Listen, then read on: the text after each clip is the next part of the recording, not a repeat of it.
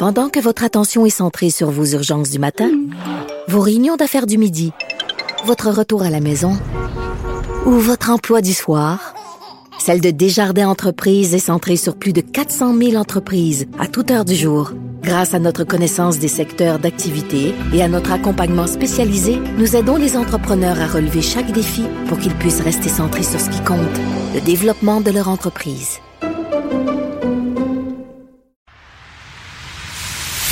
Antoine Robitaille. Il connaît tous les dessous de la politique. Une entrée privilégiée dans le Parlement. Là-haut sur la colline. Antoine Robitaille. Bon mardi à tous. Aujourd'hui à l'émission, Patrick Belrose nous parle de la présidente de la FTQ, Magali Picard, dont les tribulations à Dubaï ont beaucoup fait jaser aujourd'hui. Et Marc-André Gagnon nous démontre que la nouvelle version du projet zombie du troisième lien ben, a déjà de l'eau dans le gaz. Ensuite, en balado, les suggestions de Noël de l'historien Dave Noël qui nous parle de deux récents livres sur euh, de grands personnages de l'histoire du Québec, ouvrage qui pourrait avoir une très bonne place sous le sapin. Mais d'abord, mais d'abord, c'est l'heure de notre rencontre, les voix de la voix. Émotionnel ou rationnel? En accord ou à l'opposé. Par ici, les brasseurs d'opinion et de vision. Les rencontres de l'air. Bonjour Guillaume Lavoie, Antoine Robitaille, bonjour. expert en politique publique et panégyriste du vélo. Absolument. On commence tout de suite, pas par le vélo, mais par l'analyse sportive de la période de questions. Oui, ce fut une période de questions, Guillaume, en l'absence d'un des capitaines. François Legault n'était pas là. euh, malheureusement. Et ça enlève à l'intérêt de l'exercice, je trouve.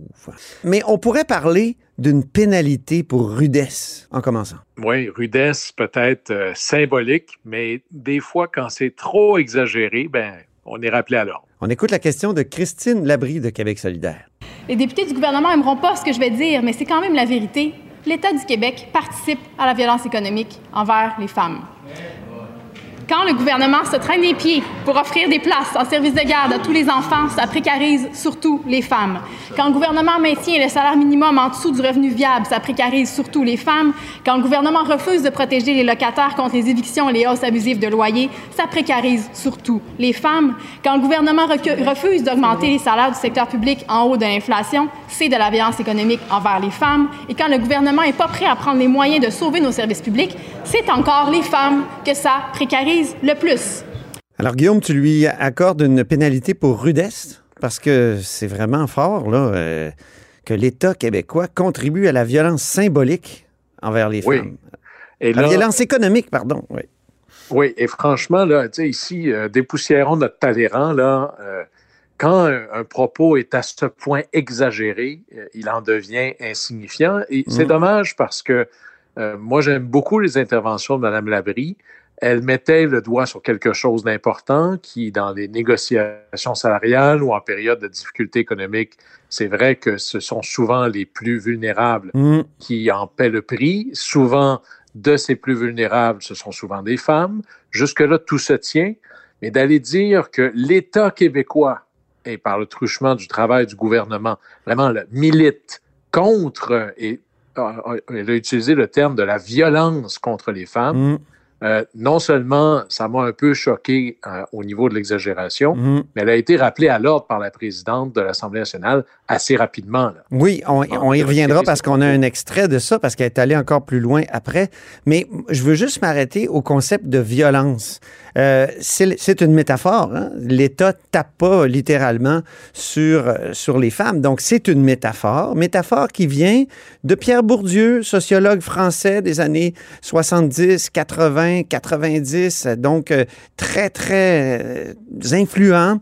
Et, Pierre Bourdieu, donc, quand il parlait de violence symbolique, c'était une métaphore, mais ça stigmatise quand tu parles de violence au plus haut point la personne ou l'institution qui en est accusée. Moi, c'est ça que je trouve difficile. C'est comme s'il y avait une intention criminelle presque derrière, et, et c'est pour ça que c'est si fort comme, comme, comme, euh, comme métaphore. C'est, risqué.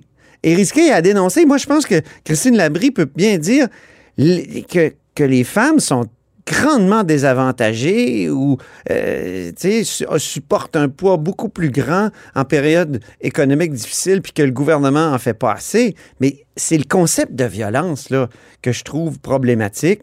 Euh, d'autant plus, moi, je problématique d'autant plus qu'on est dans un, quand même, dans un État qui redistribue la richesse, peut-être plus que partout en Amérique du Nord.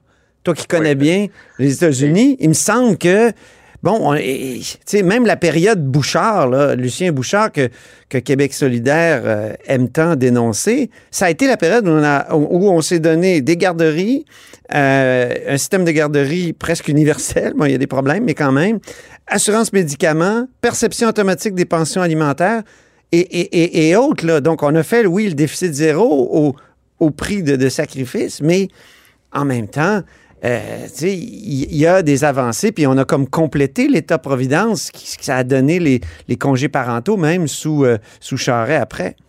Oui, puis tu vois, Antoine, euh, on relisait par la suite euh, le, le- le verbatim des échanges. Oui. Puis de le lire à l'écrit, c'est encore pire parce que là, il n'y a même pas le contexte de la distraction, du débat, de la question, de l'intervention des autres. Euh, je pense que Mme Labrie n'aurait probablement pas écrit ça. Alors, ça- peut-être que, comme, comme dirait euh, Jean Perron, euh, ses propos euh, ont dépassé sa pensée. Mais ben, après, elle a dit, ce qui suit, on, va- on va l'écouter, puis c'est ça qui a mis le feu aux poudres. Pourquoi la CAQ? Se persiste à les exploiter? Bravo. Euh, Monsieur le leader du gouvernement, je me suis levé à la même vitesse que vous. Je vais régler le dossier. Ici, Madame la députée, vous allez trop loin. Il s'agit euh, de propos qui sont euh, des propos indignes.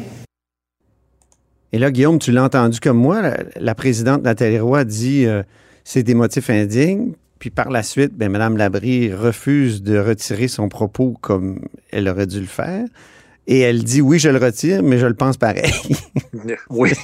Et là, ben, Ce qui est assez rare, hein, habituellement. Il faut, faut rappeler là-dessus à Mme Labrie, une des règles profondes euh, du, du parlementarisme, on ne peut pas faire indirectement ce qu'il est interdit de Ouais. faire directement. Alors, Ouais. elle, a fait perdre, elle a fait perdre du temps, puis malheureusement, ces exagérations ici ont enlevé la crédibilité et de la pertinence à son propos et l'échange qu'elle voulait mettre de l'avant. Mm. Euh, la bonne nouvelle dans tout ça, c'est qu'il y aura d'autres périodes de questions. Elle va sûrement pouvoir corriger le tir. Ça m'étonnerait. Passons maintenant, Guillaume, à la passe traditionnelle du jour. Oui, passe, appelons ça le, le jeu traditionnel où est-ce que quelqu'un s'est promené sur la patinoire puis à la fin n'a pas marqué parce que c'est le jeu qu'on voit toujours. C'est une question qui était bien amenée là, par euh, Étienne Grandmont, député de Québec solidaire dans la région de Québec. Et encore et encore, Antoine, cette question sur le transport interurbain, essentiellement là, les autobus, euh, les, les autocars que l'on voit entre les villes, Mais oui. parce Le- qu'on voit que depuis maintenant là, plus de 20 ans, et même plus, le nombre de départs ne cesse de diminuer. Mm. Donc, la qualité du service baisse. Et moi qui viens de Saguenay-Lac-Saint-Jean, je le vis. Ça baisse vraiment. Il y a moins de départs qu'il y en avait avant. Dans euh, la Côte-Nord, le Bas-Saint-Laurent et la Gaspésie, on n'en parle même pas. Et les prix montent. Alors, on dit, mais là, vous condamnez les gens à, se- à être obligés d'avoir des voitures. D'ailleurs, Guillaume, on va écouter le député Étienne Grandmont avec sa question sur le transport interurbain. On est allé en auto parce qu'on n'avait pas vraiment le choix. En autocar, ça nous aurait coûté 1250 dollars pour l'aller-retour. Les Québécoises et les Québécois paient des prix de première classe pour du transport interurbain avec un service qui est de moins en moins fiable à mesure que les années passent. La ministre des Transports nous dit qu'elle est là pour le transport en commun. Bien, ça paraît pas. Depuis que la CAQ est au gouvernement, il n'y a jamais eu si peu d'autocars sur nos routes au Québec et ça n'a jamais coûté si cher d'embarquer dedans. Est-ce que la ministre des Transports peut trouver un seul trajet où le bus voyageur est plus économique que l'auto pour une famille au Québec?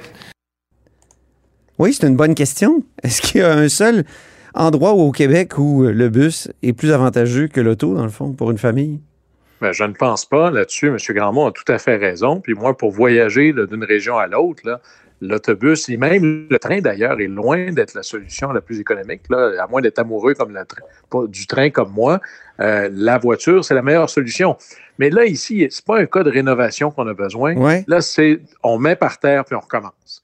le système de transport interurbain au Québec, il est mauvais jusqu'à la moelle. C'est un système qui priorise, Antoine, les opérateurs et pas les passagers. Moi, je veux Qu'est-ce que tu veux dire, là? Explique ça, parce que est-ce que tu vas me parler encore du covoiturage, Guillaume? Pas seulement. OK. non, faisons comme ça, puis allons aux souches du problème. OK. Écoute, c'est ici, là, au Québec, entre chacune des villes, il y a des corridors. Ces corridors-là, ce sont des petits monopoles réservés. Hmm. Alors, c'est évident que tu n'auras jamais soit assez de demandes ou assez d'offres. Et là, ben, à la fin, là, là-dessus, l'IRIS a raison. Ça ne marche pas. L'Institut de recherche très à gauche qui a fait la recherche, ça ne marche pas. Mm-hmm. Par contre, la solution, c'est d'ouvrir à la concurrence. Ça prend plus d'opérateurs, plus de sortes de véhicules différents. Pourquoi est-ce que ça prendrait un très, très gros autobus sur des distances qui sont plus courtes? Et pourquoi les seuls corridors valables seraient, par exemple, entre Chicoutimi et, euh, disons, Québec? Mais qu'est-ce que je fais avec les, toutes les petites villes qui traînent au Saguenay-Lac-Saint-Jean ou au Bas-Saint-Laurent ou ailleurs? Et bien sûr, là-dedans, il va y avoir de la mobilité partagée. Il va y avoir du covoiturage pour lequel j'ai le droit de faire un vrai profit. Mais quelqu'un pourrait dire, ben moi, j'ai une minivan, puis moi, je, suis à la retraite. J'ai le goût, moi, d'offrir du transport entre Amqui et Rimouski. Oui, oui, oui. Ben ça, il faut libérer le potentiel existant. Et traditionnellement, ben, voici le, jeu qui est en train de se passer. Là. on est en train de faire le vrai jeu classique. Là, on crie au loup, c'est vrai, c'est grave. On va couper dans les services où les prix vont augmenter on sort dans les journaux, il y a des questions au Parlement, les députés vont prendre peur, puis à la fin, le gouvernement va arroser le secteur d'une autre série de subventions à des opérateurs privés, je le souligne. Et franchement, les obligations de service ou de résultats ne sont pas toujours au rendez-vous. Alors ici, il faut cesser de subventionner les opérateurs et financer ceux qui veulent se déplacer. Mm-hmm. C'est pas la même approche du tout. Alors ici, QS lève le drapeau sur le bon problème, mais est un peu coincé dans son éventail de solutions. Est-ce que ça prendrait pas aussi des investissements massifs dans le transport ferroviaire? Là, on sait que les trains vont revenir en Gaspésie. C'est une maudite bonne nouvelle, puis on devrait le faire ailleurs, au Québec. Tu sais, quand on peut se promener en Europe, je sais qu'il y a beaucoup de densité de population, c'est ça qu'on va me dire, mais est-ce qu'il n'y a pas des, quand même des corridors ferroviaires à améliorer? Juste entre, Québec et, Windsor, c'est complètement ben, ridicule qu'on n'ait ben, pas encore un bon train rapide. Mais ben, Antoine, et là, c'est un amoureux du train qui te parle. Oui. Tu es venu en train l'autre fois quand tu es venu dans mon studio là, à Québec, là? Tu es venu en train? Ah oui, moi. Moi, c'est d'abord, est-ce que je peux aller quelque part en train? Je suis même allé à Shefferville en train. Oui. Oui, mais ça, là. Mais écoute, l'enjeu de la densité, ça me fait toujours un peu rire parce que c'est comme si le Canada, lui, il devrait dire, ben moi, je l'ai. Presque, c'est quoi, je pense, je vais me tromper sur le pourcentage, mais c'est à peu près 75% de la population du Canada qui vit dans l'axe Québec-Windsor. Mm-hmm. Alors, au moins, ce corridor-là, on peut commencer par ça. Mais le vrai, la clé, la solution, le, le, nœud de tous les problèmes ou la solution à tous nos problèmes, c'est est-ce qu'on possède nos propres rails? Parce que la clé d'un transport collectif, qui a du succès, c'est la fréquence. Plus que le prix, plus que tout le reste. Alors, un train qui passe une fois par semaine, c'est pas très invitant. Mm-hmm. Alors, pour posséder la fréquence, pour, pour augmenter la fréquence, il faut posséder les rails. Alors, il faudra construire un autre corridor en parallèle de celui qui est existant. Ça, c'est peut-être la solution du fameux projet de Via Rail euh, TGF, TGV. Mm-hmm. on va certainement regarder ça. Ben merci. On se reparle demain. Malheureusement, on n'a pas le temps. On avait la question boomerang et le jeu triste. On s'en reparlera euh, plus tôt demain, peut-être. On reprend ça. Oui. Salut. Pendant que votre attention est centrée sur cette voix qui vous parle ici, ou encore là, très loin là-bas, ou même très, très loin, Celle de Desjardins Entreprises est centrée sur plus de 400 000 entreprises partout autour de vous. Depuis plus de 120 ans, nos équipes dédiées accompagnent les entrepreneurs d'ici à chaque étape pour qu'ils puissent rester centrés sur ce qui compte, la croissance de leur entreprise.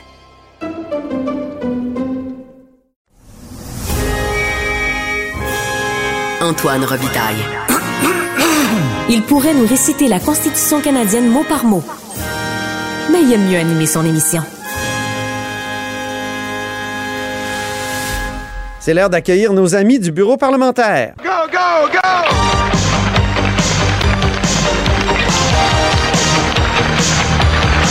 Go, go! Gagnon! Ouais, donne-les ton show. Bonjour Marc-André Gagnon. Allô? Bonjour Patrick Belrose. Bonjour Antoine. Tous deux correspondants à l'Assemblée nationale pour le journal et le journal. On commence par toi, Patrick. En cette période de crise des négociations, les tribulations de la présidente de la FTQ, Magali Picard, à Dubaï ont fait jaser. Écoute. Et tu as jasé pas mal avec elle aujourd'hui? Oui, j'ai fait deux entrevues. C'est rare qu'on fait deux entrevues pour écrire deux textes euh, fondamentalement différents quand même. Je pense que tout le monde était surpris ce matin en se réveillant et en apprenant que la présidente de la FTQ, Magali Picard, était rendue à Dubaï en pleine négociation pour renouveler les conventions collectives des employés de l'État. Euh, Madame Picard est à la tête du Front commun là, qui représente 420 000 euh, travailleurs. Elle est avec la FTQ et avec euh, les autres syndicats. Euh, écoute, on s'aperçoit qu'en fait, qu'elle a pris l'avion en pleine nuit et qu'elle est rendue à la COP28 pour représenter la FTQ euh, à ce grand événement. Alors, euh, on l'appelle. On Oui. demande, Madame Picard, qu'est-ce que vous faites, euh, qu'est-ce que vous faites là-bas? Qu'est-ce que vous faites là-bas? Et là, elle se défend et elle explique, mais écoutez, il n'y a pas de grève cette semaine. Elle dit, évidemment, je ne serais pas partie s'il y avait des piquets de grève. Je vais être là, je vais être de retour pour les grèves qui sont annoncées, qui ont été annoncées ce matin, là, qui recommencent le 8, euh, du 8 au 14 décembre. Mais elle dit, entre-temps, ben, écoute, l'environnement, c'est important. La FTQ, à chaque année depuis 2015... C'est pour ça qu'il faut y aller en avion. On est présent, oui, ça, c'est toujours un, un paradoxe intéressant. Rien de trop beau pour la classe ouvrière. Toujours un paradoxe intéressant, en effet. Euh, mais elle dit donc, depuis, le- 2000 depuis 2015, on est toujours là. C'est important. Il faut représenter les droits des travailleurs dans la transition juste. Donc, s'assurer que la transition ne soit pas faite sur le dos des travailleurs. Et elle dit, écoutez, on a tout prévu. On va participer à la COP28 deux jours. Et la nuit, elle n'a pas, dit- elle a pas dit le soir, elle a dit la nuit, je vais participer aux négociations via Teams. On le sait évidemment, là, c'est pas la présidente de la FTQ qui est à la table de négo avec Mme Lebel là, à négocier euh, chacun de leur côté. Ils ont Mais on des peut penser négociateurs. qu'elle est informée. Exactement, évidemment. Bon, elle, chapeaute, oui. elle chapeaute tout ça. Donc, elle dit ça, ça va se faire en soirée ou de la nuit via Teams. Je vais être tenu au courant, j'ai des équipes et je vais pouvoir chapeauter tout ça. Et si jamais, parce que tu le sais, ça arrive souvent, le dernier grand soir, le M. Legault invite les chefs syndicaux dans ses bureaux, puis là, on négocie un dernier point ou demi-point de pourcentage pour réussir à faire passer l'entente. Euh, si jamais ça se produit, elle dit, écoutez, je saute dans le prochain vol, demain, je suis là, et on va pouvoir, euh, pouvoir négocier dans le bureau de M. Legault. Je On vais l'écouter. Ça, c'était la première entrevue. La première entrevue. En à- matinée. je précise vers 11h15. et advenant une décision, une invitation du PM, et là, peut-être que ça va aider mon voyage à Dubaï, peut-être que ça va y tenter d'en organiser une rapidement, étant donné que je suis à l'extérieur. Assurez-vous que je vais revenir la journée même. Donc ça, c'était pendant la première entrevue. Patrick. Exact, en matinée. Et là, donc, euh, je la confronte un peu. Je dis, écoutez, vous savez, vous entendez déjà ce qu'on entend ici sur le terrain. Oui. Ça crée de la controverse. L'opinion publique risque de se retourner contre vous. Elle me dit, oui, écoutez, c'est- la vie, c'est la politique. Je comprends. J'en suis consciente. La décision a été réfléchie. On n'a pas fait ça sur un coup de tête. Euh, et donc, je suis prêt à l'assumer. Elle me dit, il n'y a aucun problème. Donc, j'écris mon texte, je publie mon texte. Deux heures, deux heures trente plus tard, on reçoit courriel. Madame Picard revient au Québec dès demain matin, donc dès mercredi matin. Euh, et donc, on, la, rappelle. Et là, elle nous explique, elle dit, bon, écoutez, j'ai- pris la mesure de la, de la controverse devant l'ampleur pour pas nuire aux syndiqués qui sont euh, qui, qui- qui se battent pour euh, Mhm. avoir des meilleures conditions de travail. Écoutez, je rentre parce que là, on voyait bien que c'était intenable. Euh, écoute, Beaucoup de syndiqués nous ont écrit, moi en tout cas euh, sur Twitter, là, il y en a beaucoup. Puis mon tweet de ce matin a explosé. là. Il y a 28 000 vues, mon tweet. Comme disaient certains caquistes avec les Kings, Hmm. mauvais timing. on appelle ça scorer dans son but, moi, je dirais. oui, c'est ça. Donc, Exactement. ça, ça ressemble quand même un petit peu, comme dit Marc-André, à la controverse des Kings euh, d'il y a deux semaines. oui. C'est- un, un but non provoqué. C'est Comment on dit en- au tennis? Une faute non une provoquée, faute non justement? provoquée, exactement. Ah oui, c'est ça. Unforced error. Donc, en on- anglais, c'est beau. Donc, on rappelle Mme Picard pour que- qu'elle s'explique. Ben oui. Euh, je crois qu'on peut, on peut écouter une partie de son euh, explication. Mais là, je vois, je comprends l'inquiétude, les commentaires, et dans cette euh, dans cette euh, réalité-là, ben oui, j'ai décidé de revenir. Je pars pour l'aéroport maintenant. Donc, heureusement qu'on a des assurances d'annulation pour l'hôtel parce que j'ai pas touché à mon lit. Je suis arrivé ce matin, je repars ce soir. Mais euh, mais c'est ça. Ouais. Euh, écoutez, euh, j'apprends à vivre avec une vie plus publique, mais je persiste et signe. Je ne crois pas que c'était une erreur, mais en même temps, je me dois de, de respecter là euh, et d'écouter euh, les, euh, les commentaires des gens qui semblent avoir une inquiétude du fait que je ne sois pas à Montréal. Donc, Madame, Du- Madame Picard revient. Euh, écoute, pour la petite histoire, c'est 14 heures de vol. Donc, elle a fait le 14 heures de vol dans la nuit d'hier. Elle le refait présentement, j'imagine. Elle va, être, euh, elle va atterrir à Montréal vers 6h30 demain matin. Euh, physiquement, ça doit être quelque chose quand même. Oui. Ça, ça doit être euh, taxant. Et ce qui est le plus C'est drôle... un complot de la CAQ pour la ramollir aux tables. Ce qui est le plus drôle, c'est qu'elle elle- elle- elle m'a dit, en toute transparence, elle dit écoute, la prochaine semaine, là, pour ce qui est des négos, là, ça change rien. Mes rencontres que je devais faire sur Teams, je vais les faire sur Teams quand même à partir de Montréal. Ah oui. Elle dit, elle dit, ça changera absolument rien euh, de ce côté-là. Tantôt, j'écoutais euh, Mario Dumont qui faisait une petite intervention, euh, intervention à LCN. Oui. Et il a dit un truc que je trouvais quand même fort intéressant. Il a dit ça démontre quand même qu'il n'y a pas de mouvement aux tables de négociation. Si la présidente de la FTQ se sent à l'aise de partir pour une semaine, en sachant très bien qu'elle doit être là pour le grand soir, pour signer pour le dernier droit, euh, là, on voit qu'elle ne s'attend pas à ce qu'on ait réglé dans la prochaine semaine. Mhm. Et d'ailleurs, c'est un peu ce qu'on sent dans les corridors aussi, ici à l'Assemblée nationale. On sent pas l'urgence, on sent pas la panique quand il y a 40% des écoles qui sont euh, en grève, que les enfants sont à la maison, que les parents doivent jongler avec euh, des enfants à la maison. On Euh, devrait le sentir. Mais ben, écoute, Bernard Drinville, tantôt, nous on disait- peut revirer ça puis dire Madame Picard à Dubaï, ça sentait pas l'urgence de régler non, Non, tout plus. fait, hein? sent pas l'urgence d'un côté comme de l'autre. C'est ça. Mais ce que je dis, c'est, euh, tantôt Bernard Drinville, par exemple, nous disait, ben, peut-être qu'on va devoir reprendre des journées euh, qui ont été perdues en raison de la grève. Ça, c'est une chose. Mais il n'est pas encore certain de devoir les reprendre parce qu'il dit, on a encore du temps, on a encore le temps de voir est-ce qu'on a perdu trop de journées ou est-ce qu'on peut encore compenser? Euh, Madame Lebel, de son côté, dit, euh, on prévoit euh, toujours une entente d'ici la fin de l'année. Fin de l'année, c'est encore un mois, euh, un bon mois quand même. C'est pas les deux semaines qui, qui restent euh, à la session ici parlementaire. Donc, on sent pas l'urgence de régler quand même. Je pense que ça, ça va venir assez rapidement parce que je pense que les parents vont se tanner rapidement. Je me tourne vers Marc-André Gagnon maintenant. Le projet Zombie, le projet du troisième lien, qui a connu une autre version aujourd'hui. On a... Qu'est-ce que c'est que cette affaire-là? Moi, Oui. tu sais qu'à quel point j'aime ce projet Mhm. en général, mais là, oh mon Dieu. Ouais. Donc, François Legault, ben, il faut se rappeler qu'au lendemain de sa défaite crève-cœur hein, dans Jean, Talon, a réanimé donc euh, la possibilité euh, d'un troisième lien routier. Et deux ingénieurs, ce matin, dans une euh, lettre ouverte, euh, proposent euh, euh, un nouveau tracé dont il- on n'avait jamais entendu parler. Donc, le premier, Bruno Massicotte, euh, euh, a signé en 2016 une étude de faisabilité sur un troisième lien sous-fluvial entre Québec et Lévis. Ça, c'était à l'ouest de l'île d'Orléans.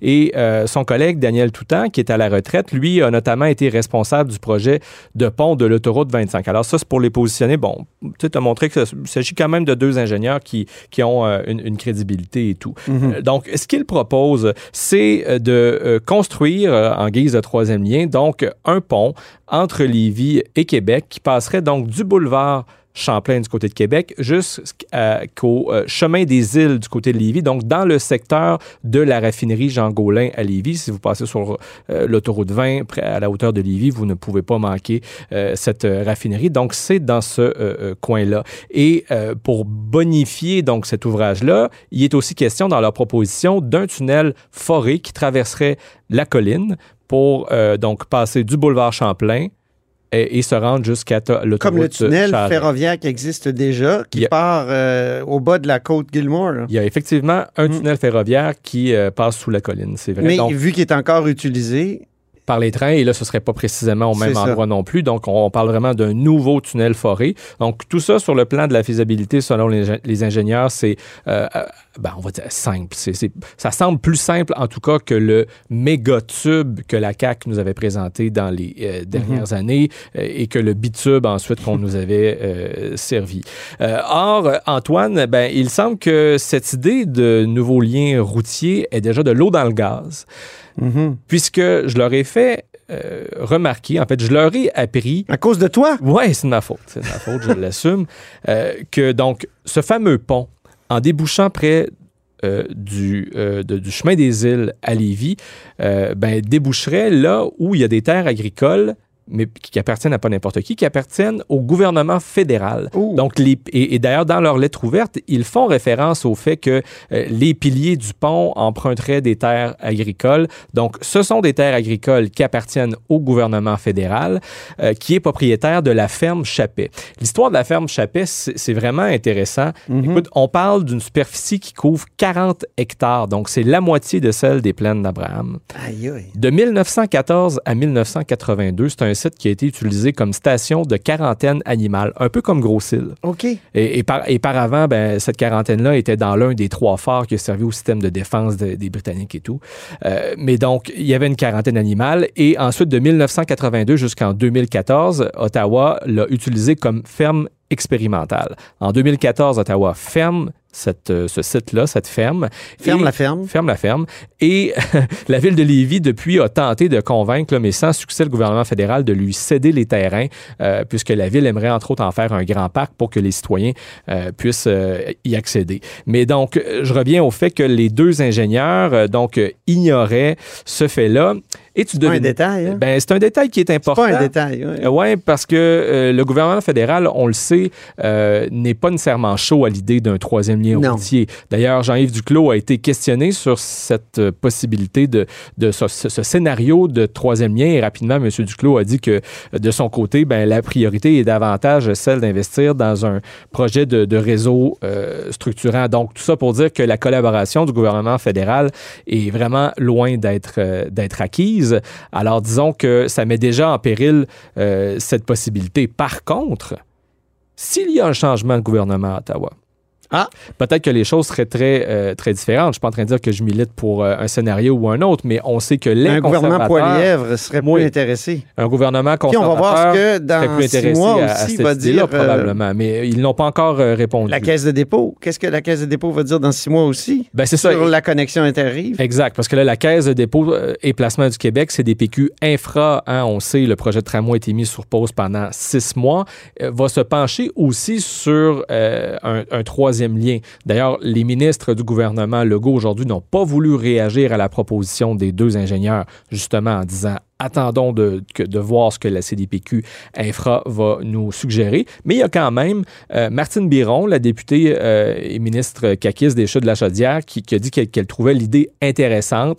Elle a fait valoir la, la- la grande crédibilité de ces deux ingénieurs et elle s'attend à ce qu'il y ait d'autres propositions qui sortent publiquement. Euh, Elle plaide elle-même depuis des mois ou même des années. Pour un lien de remplacement. Un lien de remplacement, c'est l'expression qu'elle utilise. Et elle l'a rappelé ce matin en disant que, ben, je la cite, là, les deux ponts, à un moment donné, ils ont des limites, ils commencent à être vieux, alors euh, il faut quand même penser à l'avenir. C'est ce que font les deux ingénieurs. Mais euh, ils n'avaient pas pensé hein, au fait que euh, Mm. les, terres en question euh, appartiennent au gouvernement fédéral. Et il n'est pas dit que ben, si le gouvernement du Québec devait se tourner vers ce scénario-là, qu'il obtiendrait la collaboration d'Ottawa à moins qu'il y ait un changement de, de gouvernement. Puis encore là, ça a le temps de faire vraiment débat euh, dans la sphère publique, puisqu'il Mhm. il y, a notamment des groupes comme le GIRAM Oui. euh, du côté de Lévis qui militaient là, encore cette année pour euh, qu'on crée, qu'on installe euh, sur les terres de la ferme Chappet un espèce d'arboretum comme celui qu'il y a, euh, disons, au domaine de Mézeray à Québec, à d'autres endroits. à- au bois de Coulonge aussi. ouais. Mm. Moi, ce que, ce que je trouve quand on parle des ponts, c'est qu'il n'y a pas un chat qui dit ben il faudrait les entretenir comme il faut. il faudrait commencer par ça. Ça serait pas-tu un pont, Antoine? Mais on dirait que non. On dirait que non, que Ben- ça a une durée de vie utile. Tu sais, on- Mm. à, à Montréal, on a complètement refait le pont Jacques-Cartier il y a quelques années. Tout le, le pont Samuel de tablier. Champlain, était- j'ai changé. On a fait un autre, un nouveau Oui, mais le pont à pont de Samuel de Champlain, il y avait un problème structurel, je veux dire. Non, mais je veux dire, même, Dans même- son code génétique, c'était problématique. même à ça, on peut remplacer un pont en en faisant un nouveau euh, côte à côte. puis, euh, démolissant le, le- le vieux par la suite. là. Ça se Ah, fait, c'est pas, c'est pas. Mais c'est pas si simple. Tu sais, encore là, si le jour où on démolit le, le pont Pierre-Laporte, ben, on pourrait difficilement le faire, euh, disons, euh, à, à l'ouest, puisqu'il y, il y a. À l'ouest, ce serait difficile. il y, a, il y a des constructions euh, qui, euh, qui, qui- qui Ben sont, oui. qui sont en train d'émerger, des projets de, de tours de presque gratte-ciel dans ce secteur-là. Après, il y a la- la- toujours la, la question patrimoniale euh, du pont de Québec euh, qui est en jeu. Mais l'enjeu de la sécurité est au cœur de la réflexion qui est amenée aujourd'hui. Ah par oui, ça, les- c'est le nouvel argument deux, clé. euh, Ouais. ingénieurs, puisque les camions qui transportent euh, des euh, marchandises dangereuses euh, peuvent uniquement emprunter le pont Pierre-Laporte. Alors, eux, ils plaident pour l'ajout d'un nouveau lien routier pour que ça donne une option euh, supplémentaire. Merci beaucoup, Marc-André Gagnon. Ça fait plaisir. Merci beaucoup, Patrick Belrose. Merci. Je rappelle que vous êtes tous les deux correspondants parlementaires à l'Assemblée nationale pour le journal et le journal. Et c'est ainsi que se termine la hausse sur la colline en ce mardi. Merci beaucoup d'avoir été des nôtres. N'hésitez surtout pas à diffuser vos segments préférés sur vos réseaux. Ça, c'est la fonction partage, mais il y a aussi le bouche à oreille. Et je vous dis à demain. Cube Radio.